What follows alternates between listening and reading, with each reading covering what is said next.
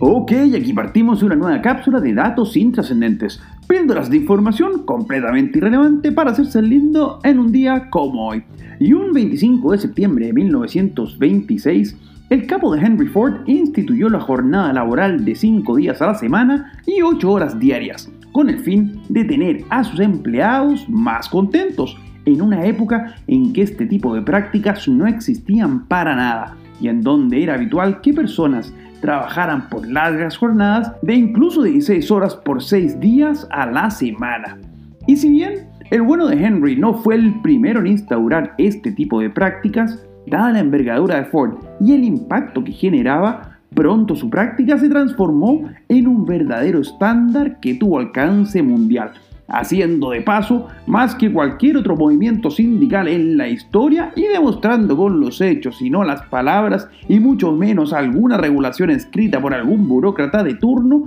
que los verdaderos cambios nacen de la libre empresa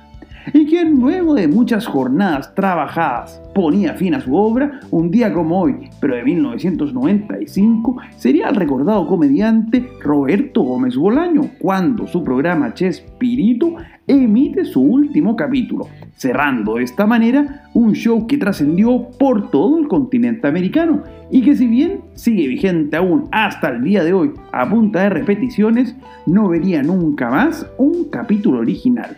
Soy Pancho Troncoso y les cuento que nos pueden seguir en Instagram en arroba conversaciones intrascendentes. Además, no olviden de suscribirse a este podcast si quieren más datos completamente inútiles para cada día. Será hasta mañana con más datos intrascendentes.